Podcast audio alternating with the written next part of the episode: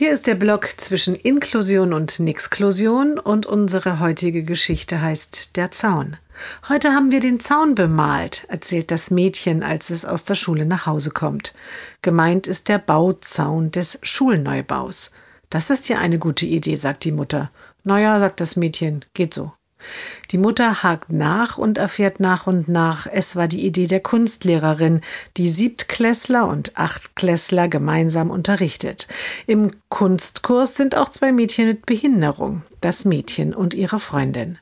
Die Lehrerin bespricht das Projekt mit den Schülern. Dann wird entschieden, die Siebtklässler bemalen ein eigenes Zaunfeld, die Achtklässler bemalen ein eigenes Zaunfeld und die beiden Mädchen mit Behinderung bemalen ein eigenes Zaunfeld, das die Lehrerin ihnen zuweist.